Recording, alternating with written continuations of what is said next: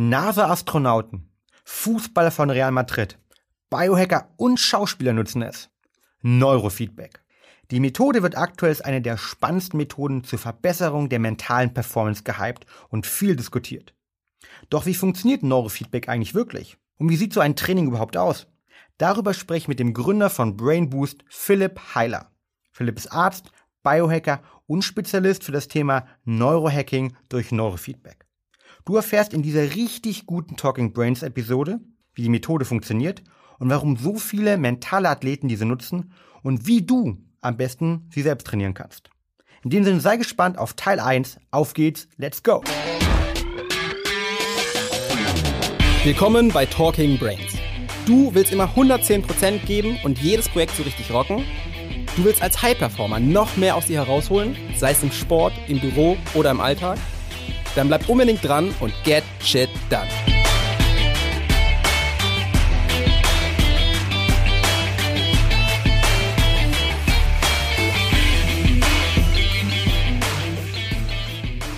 Ja, herzlich willkommen im Podcast bei Talking Brains, Philipp. Schön, dass du da bist. Ja, danke. Freue mich hier zu sein. Ja, äh, Philipp, wir haben uns ähm, als letztes auf dem Flowfest, auf der Biohacking-Konferenz in München ähm, ja wieder getroffen und ihr habt da, wie ich fand, eine unglaublich coole Idee gehabt. Ihr habt nämlich ähm, Neurofeedback, ähm, dort einen Test ähm, sozusagen angeboten, aber auch gleichzeitig, wir hatten ja ein Eisbad vor Ort und ihr habt einen eurer Mitarbeiter dort ähm, bei uns in die Eistonne verkabelt reingeschickt. Also wer da auch mal ein paar Fotos sehen will, die gibt's ähm, auf unserer Webseite zu finden. Aber erzähl doch mal ganz kurz, was habt ihr da eigentlich gemacht? Wie seid ihr auf diese verrückte Idee gekommen? Ja, also tatsächlich muss ich der Ehrlichkeit halber sagen, das war kein Mitarbeiter von uns, sondern ein Besucher des Festivals. Deswegen oh. fand ich das schöner, dass der einfach spontan Lust hatte, das auszuprobieren. Und er war aber wohl auch ähm, Wim Hof Coach oder Trainer. Das heißt, er hatte wohl auch nicht zu viel zu befürchten, äh, dass ihn das jetzt total kalt erwischt, was wir da in seinem Gehirn sehen. Ähm, der wollte einfach mal wissen, was passiert denn im Gehirn, während ich da in die Eistonne reinsteige. Und deswegen haben wir ihn mit so einem ich sag mal, ein bisschen minimalistischen Setup verkabelt, äh, zwei EEG-Kanäle abgeleitet, also Gehirnaktivität an zwei Stellen gemessen und wussten ja selber gar nicht, was da überhaupt bei rauskommt.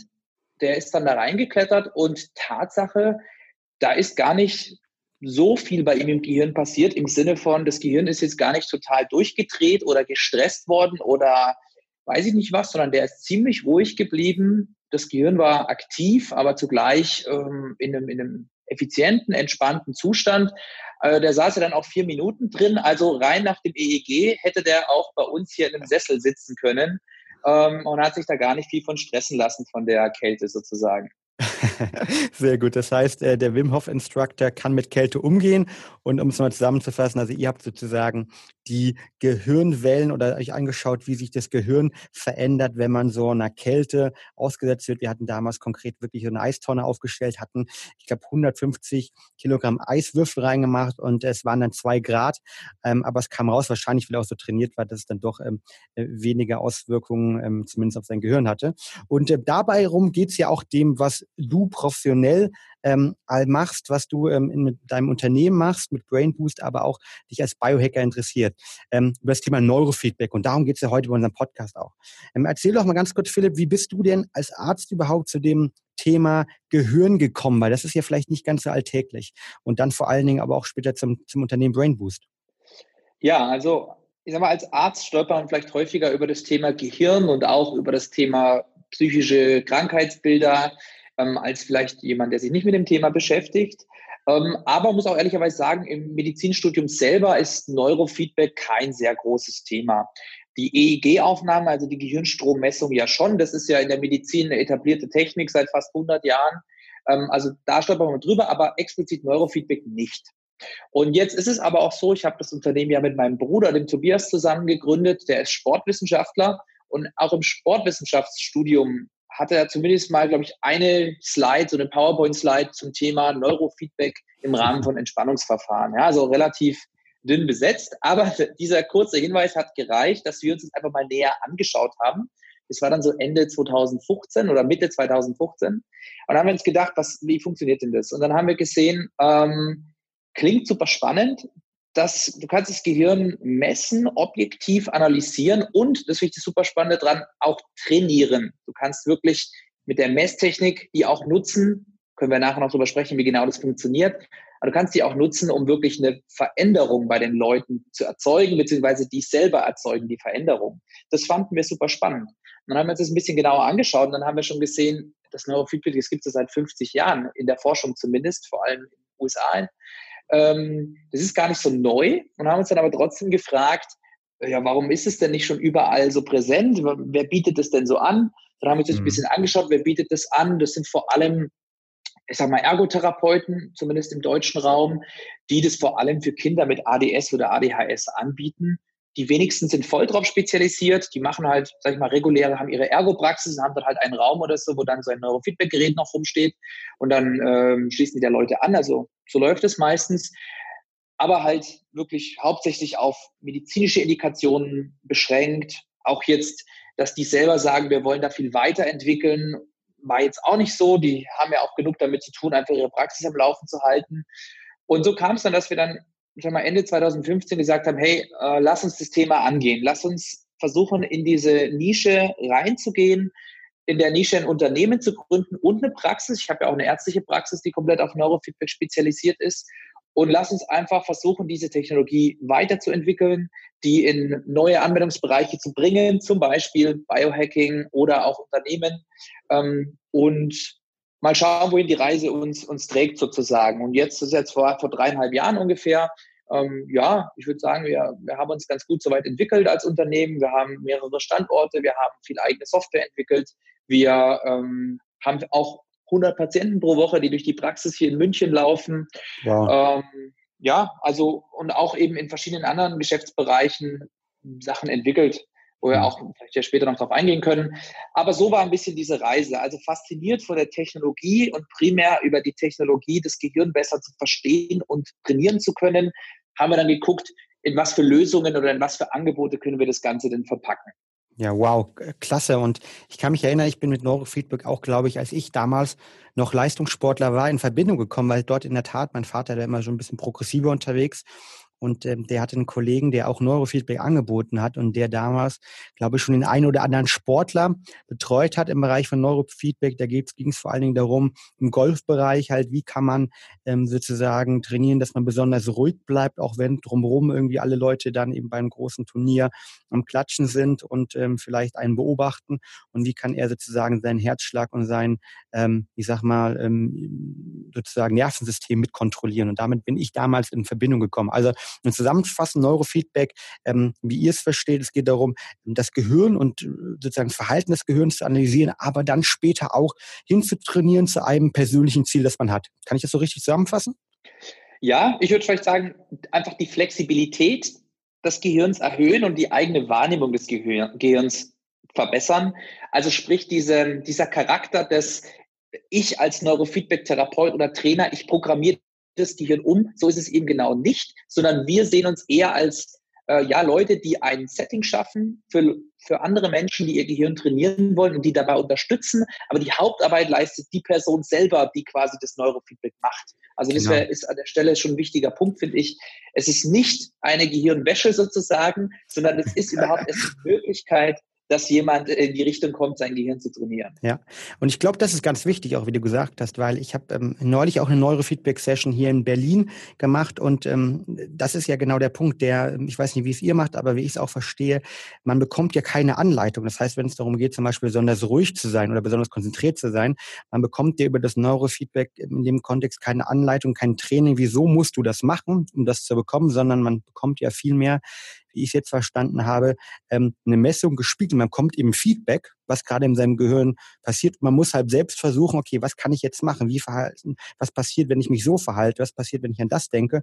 Und bekommt über dieses direkte Feedback ähm, ja dann eher selbst gezeigt, ähm, wie, wie man damit umgeht. Ist es auch bei euch der Fall? Ja, also ich sag mal, das, das wäre sozusagen die eigentlich pure Neurofeedback-Herangehensweise, wäre das, was du gerade beschrieben hast. Wenn ich da kurz ein bisschen aushole, weil das ist ein sehr wichtiges Thema, das einem auch zeigt, Gerne. was das Spannende am Neurofeedback ist. Wenn wir uns mal Lernvorgänge insgesamt des Menschen anschauen, dann kann man die grob unterscheiden in der Psychologie in das, was man als kognitives ähm, Lernen bezeichnet, auch explizites Lernen genannt, und implizites Lernen. Das eine kognitives Lernen wäre das Lernen durch Erklärung. Ich sage jemanden, ja, fass nicht in die Steckdose, sonst fällst du tot um. Und dann hat man das meistens kapiert und hat es damit gelernt, das Ganze. Oder ich sage dir, ja, die Hauptstadt von Deutschland ist Berlin.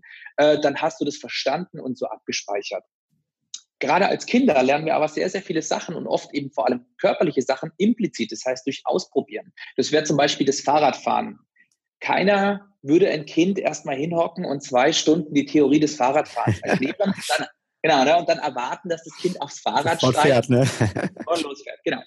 Das äh, ist ähnlich beim Schreiben. Äh, du kriegst den Stift in die Hand, da ist vor der Nase direkt, also du schreiben lernst, ja, vor der Nase ist das wunderbar runde O, du versuchst es nachzumalen und es wird total krakelig. Obwohl die Information, was du machen sollst, eigentlich total klar da ist, fällt es dir in dem Moment einfach sehr schwer, genau das nachzumachen, was da vor dir ist ähnlich beim Lernen von dem Musikinstrument.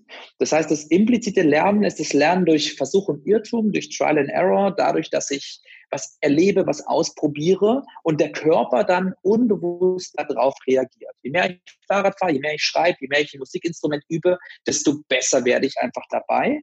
Und zugleich könnte ich aber gar nicht wem anders erklären, wie ich das genau mache. Also wenn ich jetzt dich frage, ja, wie schreibst du denn? Wie geht das? Dann würdest du auch sagen, naja, nimm mal den Stift und mal die Buchstaben, ich weiß halt, wie das geht. Und mhm. so ähnlich ist eben beim Neurofeedback. Wir spiegeln dir Prozesse wieder, die im Gehirn ablaufen und du musst selber herausfinden, wie sich diese Prozesse für dich anfühlen, wie du darauf einwirken kannst, weil es ein impliziter Lernvorgang ist. Und das finde ich ist das super Spannende am Neurofeedback, im Vergleich zu anderen vielleicht Mentaltrainings, dass du hier dieses implizite Lernen von mentaler Fitness abdecken kannst. Im Gegensatz zu, was auch wichtig ist, aber wovon wir halt schon auch einiges haben. Coaching, Therapie, Strategien, bestimmte ähm, Sachen, die ich versuche entsprechend zu machen. Das sind alles kognitive Sachen. Ich versuche, ich kriege erklärt, ja, wenn du viel Stress hast, dann versuche halt rauszukommen, dich zu entspannen. Das sind alles Strategien, die ich versuchen muss, bewusst anzuwenden. Aber in das implizite Lernen reinzukommen, da ist das Neurofeedback eben sehr spannend. Hm. Wow, sehr, sehr schöne Erklärung. Auch das, was ich persönlich kennengelernt habe und auch als unglaublich spannend am Neurofeedback empfinde, nämlich, dass man selbst auf die Lösung kommen muss und sich selbst auch persönlich besser kennenlernt und auch eine, ich sag mal, eine Sensibilisierung für den Körper, für den Geist haben muss oder dadurch auch eben ähm, bekommt. Und du hast gerade. Ja, wenn ich da nochmal, ja. aber ich da nochmal kurz hinzufüge, weil das fällt viel gerade Erwachsenen extrem schwer. Das ist vielleicht einer der Gründe, warum, warum glaubst du? Warum fällt es Erwachsenen schwer? Man lernt Sachen als Erwachsener einfach nicht mehr durch Ausprobieren. Du kriegst die erklärt, du liest die irgendwo, versuchst die umzusetzen. Die wenigsten Sachen versuchst du durch Trial and Error herauszukriegen. Du hast das Gefühl, das ist dann ja unkontrolliert, dann bin ich ja nicht mehr der, der das kontrolliert. Vielleicht kränkt es auch das Ego ein bisschen, wenn man denkt, ach, ich weiß jetzt gar nicht, was ich da machen soll.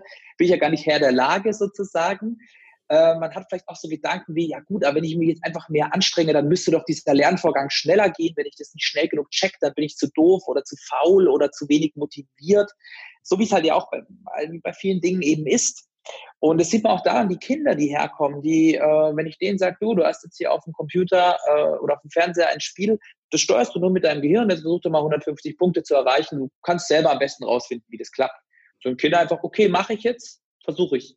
Und die Erwachsenen, die fragen mich, aber was soll ich machen? Wie geht es? Ja. Was ist der Trick? Äh, und, und, und das ist, sage ich mal, das, warum ich auch sage, die, die pure Version vom Neurofeedback, die würde eigentlich so laufen, dass ich wirklich sage, mach doch selber. Aber viele Leute packen das nicht und deswegen haben wir uns eben auch sehr viel damit beschäftigt, wie können wir die abholen, wie können wir die betreuen, wie können wir die Feedbacks, die die auf dem Bildschirm sehen, so gestalten, dass sie das Gefühl haben, sie sind da noch sie machen was Bekanntes, sie sind da noch in Kontrolle und trotzdem diesen unbewussten Aspekt mit einfließen lassen. Also die Erziehung der Leute, sage ich mal, dazu dieses Tool überhaupt richtig verwenden zu können, das ist eine große Aufgabe und zeigt einem auch, wie, wie verkopft vielleicht die Gesellschaft ist, wie viel man denkt, ich müsste das selber kontrollieren, äh, ich brauche nur die Information, dann kann ich sofort umsetzen. Und genauso ist es eben nicht oder zumindest nicht in allen Bereichen. Und das finde ich das Spannende an mentaler Fitness auch, ähm, dass, oder das sehe ich als eines der Ziele auch von Brainlust, dass man Leuten klar macht, mentale Fitness funktioniert genau wie körperliche Fitness. Ich muss es mal kapiert haben, aber ich muss es vor allem üben, anwenden, in mein Alltag einbinden, in meine Verhaltensweisen, in meinen Lebensstil einbinden. Nur dann wird es auch nachhaltig sein. Hm gebe ich dir unglaublich recht. Und ich, gerade wenn ich mir überlege, wie unser Bildungssystem funktioniert, das ist ja nun mal leider, und zumindest meiner Meinung nach, sehr eben darauf äh, trainiert, dass wir nicht mehr dieses implizite Lernen haben, sondern dieses explizite Lernen und dass da man Sachen auswendig lernen muss, dass sie vorgekaut werden, dass man selten eigentlich noch die Chance hat, ähm, ja, wirklich wie ein Kind erstmal Sachen auszuprobieren und selbst drauf zu kommen. Und ich glaube, vielleicht ist das ja auch ein Grund, ähm, warum wir als Erwachsene eigentlich äh, kaum noch die, die Chancen haben. Und das heißt, wenn ich dich auch richtig verstehe, unabhängig unabhängig vom Neurofeedback, ähm, propagierst du aber auch äh, sozusagen, dass wir mehr Sachen ausprobieren, dass wir mehr wieder ins ähm, implizite Lernen reinkommen. Ist das korrekt? Ja, also ich würde zumindest sagen, bei, oder wir beobachten das bei dem Thema mentale Fitness, Entspannung, Stressmanagement, äh, Fokussierung, was auch immer, dass da Leute sich einfach sehr, sehr stark auf dieses Kognitive einschießen und vor allem, wenn es nicht klappt, sehr schnell Schuldgefühle haben oder sich zu dumm fühlen oder das Gefühl haben, äh, sie kommen da nicht, es liegt an ihnen, dass sie da nicht reinkommen. Also das wäre so, wie wenn man es jetzt mal ganz krass sagt, ja, ähm, der, du willst einen Marathon laufen und du hockst daheim und äh, denkst über die beste Lauftechnik nach, monatelang, und dann, wenn du losläufst, wunderst du dich, dass dir nach einem Kilometer die Puste ausgeht.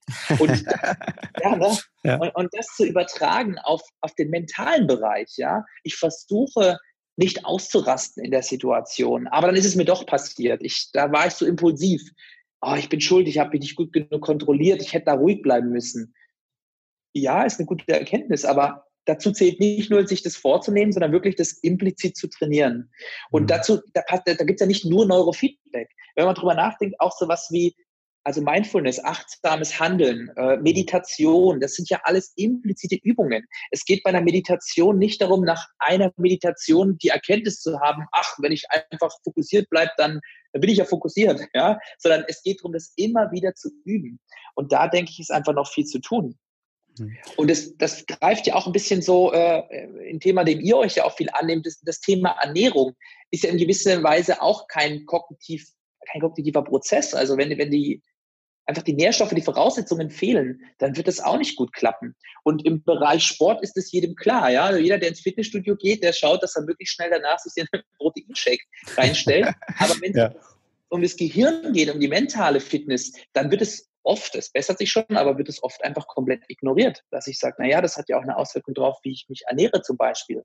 Hm. Dazu sollten auf jeden Fall später nochmal kommen. Da hast du ja auch ähm, als Arzt und ich sag mal Biohacker äh, definitiv eine sehr, ähm, sehr coole und spannende Meinung, aber natürlich auch Experten müssen. Ich würde aber ganz gerne von zu Zuhörern nochmal den ersten Punkt, der, der für mich gerade, ich fast nochmal fast mindblowing war, je mehr ich darüber nachdenke, zusammenfassen, nämlich eben dass es beim Lernen und gerade beim Lernen für das Gehirn auch immer um das implizite Lernen geht und dass wir dort auch ähm, nicht nur ähm, ein Verständnis für uns als Menschen haben müssen, sondern uns auch Sachen trauen müssen und auch mal, dass man fällt und dass man mal wirklich eben es nicht funktioniert, aber dass man sich dann überlegt, okay, wie kann ich mich daran tasten, wie kann ich dort immer einen Schritt besser werden und dass man das über implizite Sachen, Neurofeedback angesprochen, Meditation und so weiter auf eine abstrakte Art und Weise immer trainieren muss und dass es eben nicht immer explizit geht, dass es eben nicht reicht, Sachen zu verstehen und dann zu machen, sondern dass man sie auch ausprobieren muss. Und das kenne ich als Sportler ähm, total. Und ich weiß, wie damals beim Diskuswurf, ähm, dass ich als ähm, Disziplin gemacht habe, ähm, klar, äh, konnte dir der Trainer die, die, die Wurftechnik vormachen, aber du musstest tausendmal die wiederholen, du musstest die lernen, du musst dich selbst analysieren, überlegen, okay, was habe ich gerade gemacht, dass es gut lief? Was habe ich gemacht, dass es nicht schlecht lief? Was ist in meinem Kopf passiert? Wie, wie hat sich mein Körper bewegt? Und ähm, ich glaube, um Exzellenz zu erreichen, ähm, ist dieses implizite Lernen ähm, einfach ähm, wirklich nötig. Und ähm, ich finde äh, dieses ja, Vergleich mit den Kindern finde ich unglaublich spannend, dass wir als Kinder eigentlich so gemacht sind, ja, sozusagen implizit zu lernen und ähm, es äh, uns nicht, äh, wir nicht Fahrrad fahren lernen, wie du schon gesagt hast, wenn wir, äh, wenn sie uns Leute uns erklären, sondern einfach uns das Fahrrad setzen müssen und dann überlegen müssen, okay, was machen wir richtig, um es Gleichgewicht zu halten, eben was eben falsch. Fand ich eine sehr, sehr tolle, genau. tolle Geschichte. Cool. Deswegen ähm, vielleicht, wenn ich an der Stelle abschließend auch nochmal einen kleinen, wie soll ich sagen, ja, Lifehack, ich will nicht übertreiben. Gerne, Aber hau was, raus. Genau, womit viele Leute eben hier bei uns Probleme haben, ist die richtige Zielsetzung bei dem Ganzen. Ne? Also wie im Sport würde man ja auch sagen, na ja, ich habe einen bestimmten Trainingszustand und alles, was dafür sorgt, dass ich quasi mehr mache, als mein Körper eigentlich in dem Moment gut leisten kann, sorgt dann erstmal für den Muskelkater und dann kommt aber auch der Aufbau der Muskulatur. Also um ein Training zu bekommen, muss ich so leicht überschwelligen Reiz setzen. Und es, sag ich mal, da sehen wir einfach, dass die Einschätzung, was Leute im Bereich mentale Fitness als sozusagen überschwelligen Reiz sehen, das weicht total von ihrem Trainingszustand ab. Das heißt, wir haben Leute hier, denen fällt es schwer, sich mal eine Minute auf den Atem zu fokussieren. Da wird sich vielleicht der ein oder andere wiederfinden, ja. eine Minute schwer. Dass die nicht 20 Minuten am Stück durchgängig meditieren können, das ist einfach absolut klar. Und trotzdem sind das so die Ziele, die sich die Leute setzen. Mhm. Und da, äh, das klingt vielleicht jetzt wirklich trivial und wenn man jetzt ein bisschen fortgeschritten ist im Bereich, dann ist es das auch. Aber ich sage den Leuten immer, fangen Sie mal damit an, die, die einfachen, die kleinen Achievements, die kleinen Fortschritte, die Sie machen, fangen Sie mal an, die zu feiern. Wenn Sie es mal geschafft haben, sagen wir mal, wenn ich jetzt einen Abend oder einmal den, im Aufzug stehe und nach oben fahre, drei, vier Stockwerke und es geschafft habe, da nicht aus der Hosentasche zu ziehen und diese in Anführungszeichen tote Zeit im Aufzug sofort produktiv mit irgendwas anderem zu nutzen. Wenn ich das mal geschafft habe, einfach mal da diese Ruhe auszuhalten, auch wenn es nur 30 Sekunden sind, macht dir das klar, weil das war ein impliziter Lernvorgang. Du hast es geschafft, das einfach mal eine Zeit lang zu machen und das ist auch ein Erfolgserlebnis. Mhm. Da sehen wir das da, da kann man mal ansetzen, weil das kann jeder sofort machen und da einfach vielleicht mal selber gucken, wie schwer fallen mir diese Dinge wirklich? Wie lang kann ich mal ohne irgendeinen anderen Reiz bei meiner Atmung bleiben? Wie oft habe ich den Reiz, obwohl ich vorm Fernseher sitze und eigentlich Fernseh schaue, das Handy vom Tisch zu nehmen und zu gucken, ob da was ist? Also wie oft tritt das wirklich auf? Und dann mal überlegen, was wäre eigentlich das adäquate Trainingsziel? Und nicht, ich müsste jetzt jeden Tag eine halbe Stunde meditieren. Oh, kann ich gar nicht, na, dann lasse ich es lieber. Ja, total, totale Zustimmung von meiner Seite. Also ich finde es äh, klasse, dass du sagst, ähm, weil ähm, auch, auch da eine, noch eine Anekdote. Ich habe neulich mit einem High-Performance-Coach äh, mich unterhalten, der zum Beispiel ganz das genau das Gleiche propagiert. Der sagt einfach, es ist wissenschaftlich bewiesen, dass wir uns viel zu große Ziele vornehmen, dass wir immer gleich alles wollen. Und ich kenne das selbst bei mir am besten direkt Mindfulness, ja, halbe Stunde meditieren, aber dass wir genau, wenn wir die Ziele erstmal ganz, ganz runterbrechen, ähm, wir auch ins Machen kommen und dadurch dann auch diese Habits formen, dass ich mich dann vielleicht immer, wenn ich im Aufzug bin, mal eine Minute, zwei Minuten entspanne. Und der geht zum Beispiel so weit, dass er sagt, okay, Leute, die ins, ins Fitnessstudio gehen wollen, weil sie zum Beispiel, ich sag mal, abnehmen wollen oder eine Muskulatur aufbauen wollen, dass er denen sagt, deine erste Aufgabe für den ersten Monat ist nur alle zwei Tage als Beispiel ins Fitnessstudio zu gehen, dort ganz genau zehn Minuten zu trainieren, ja, kurz sich aufzuwärmen, zu stretchen zwei Atemübungen zu machen, ganz kurz zu machen und damit zu gehen. Maximal, du darfst nicht länger als zehn Minuten da sein. Und alle denken immer so, wow, also warum? Warum geht ihr zehn Minuten dahin? Weil er sagt, weil für die meisten Leute das Gehen allein ins Fitnessstudio oder zum Termin zu gehen die größte Überwindung darstellt. Und wenn du die konstant machst und zehn Minuten schafft man immer irgendwie oder fünf Minuten zu integrieren, dann bist du schon auf dem ersten Weg hinein. Und er sagt, okay, damit, das heißt große Ziele in kleine runterzubrechen, und die dann wirklich auch zu feiern, sich dafür zu belohnen, sich gut zu fühlen ähm, und daraus resultieren zu starten, ähm, ist bei ihm so seine persönliche Hack überhaupt, um Klienten, um Kunden ins Machen reinzubekommen. Und deshalb finde ich es klasse zu sagen, auch was du sagst, erstmal 30 Sekunden mit einer Minute starten und da gucken, äh, sich dafür feiern, gucken, wie man da ins Lernen kommt, äh, anstatt sich direkt im Marathon sozusagen des Lebens vorzunehmen. Genau. Cool. Du hast jetzt, ähm, Philipp, schon ganz auf das Wort mentale Fitness eigentlich angesprochen. Und deshalb möchte ich ganz gerne nochmal einen Schritt zurückgehen.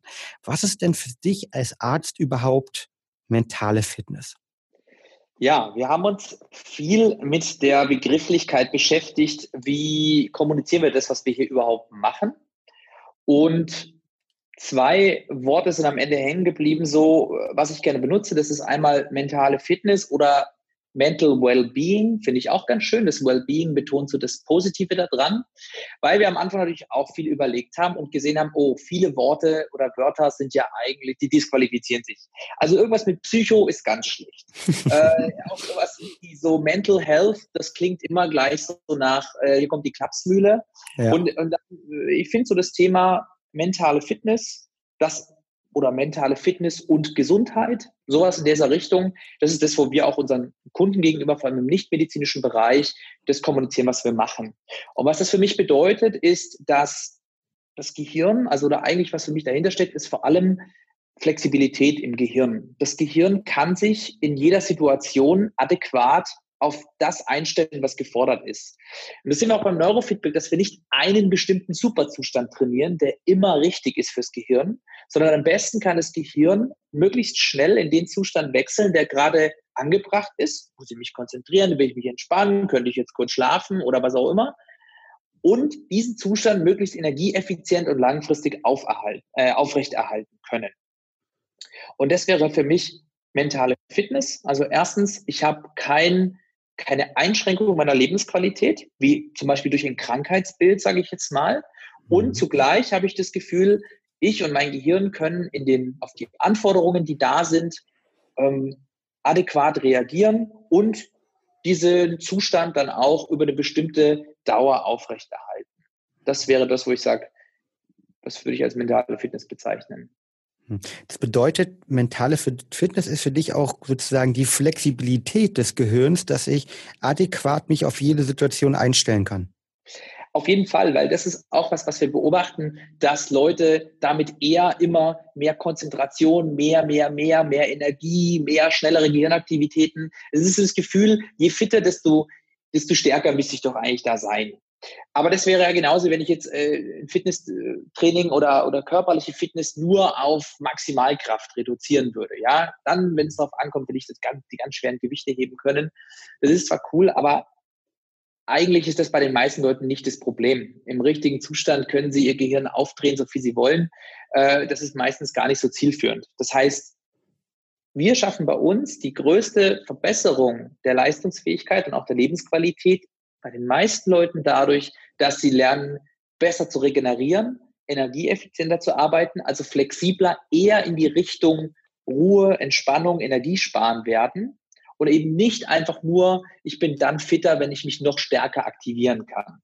Deswegen ja, diese Flexibilität ist für mich da der, der zentrale Faktor. Hm, also quasi CrossFit für das Gehirn, um es ja so zu sagen, weil beim CrossFit geht es ja auch darum, nicht nur Maximalkraft, sondern auch gut schwimmen zu können, technisch stark zu sein, gut regenerieren zu können. Also ähm, die Flexibilität sozusagen ähm, unterschiedliche Reaktionen auf Basis oder beziehungsweise ähm, unterschiedlich zu agieren auf Basis von unterschiedlichen Environments, Umfeldern. Ähm, darum geht es und dass das mit mentaler Fitness zusammenhängt.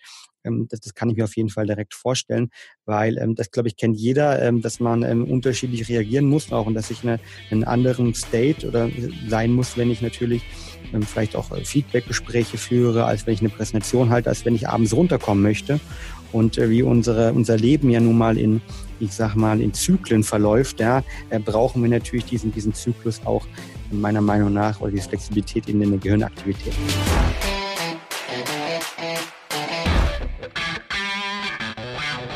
Und damit sind wir auch schon wieder am Ende der heutigen Folge angelangt. Wenn dir der Podcast hier gefällt, dann würden wir uns sehr über eine ehrliche 5-Sterne-Bewertung bei iTunes freuen. Teil die Folge natürlich gern mit deinen Freunden und lass uns wissen, welche Fragen oder Themenvorschläge du noch hast. Für noch mehr Content zum Thema mentale Leistungsfähigkeit folge uns gern auf Social Media oder abonniere unseren YouTube-Kanal. Bei Facebook findest du uns unter @braineffect und bei Instagram unter @mybraineffect. Du willst dich mit Gleichgesinnten austauschen, deine Erfahrungen zum Biohacking und mentaler Performance teilen und dich mit Experten wie Ernährungswissenschaftlern und Trainern connecten?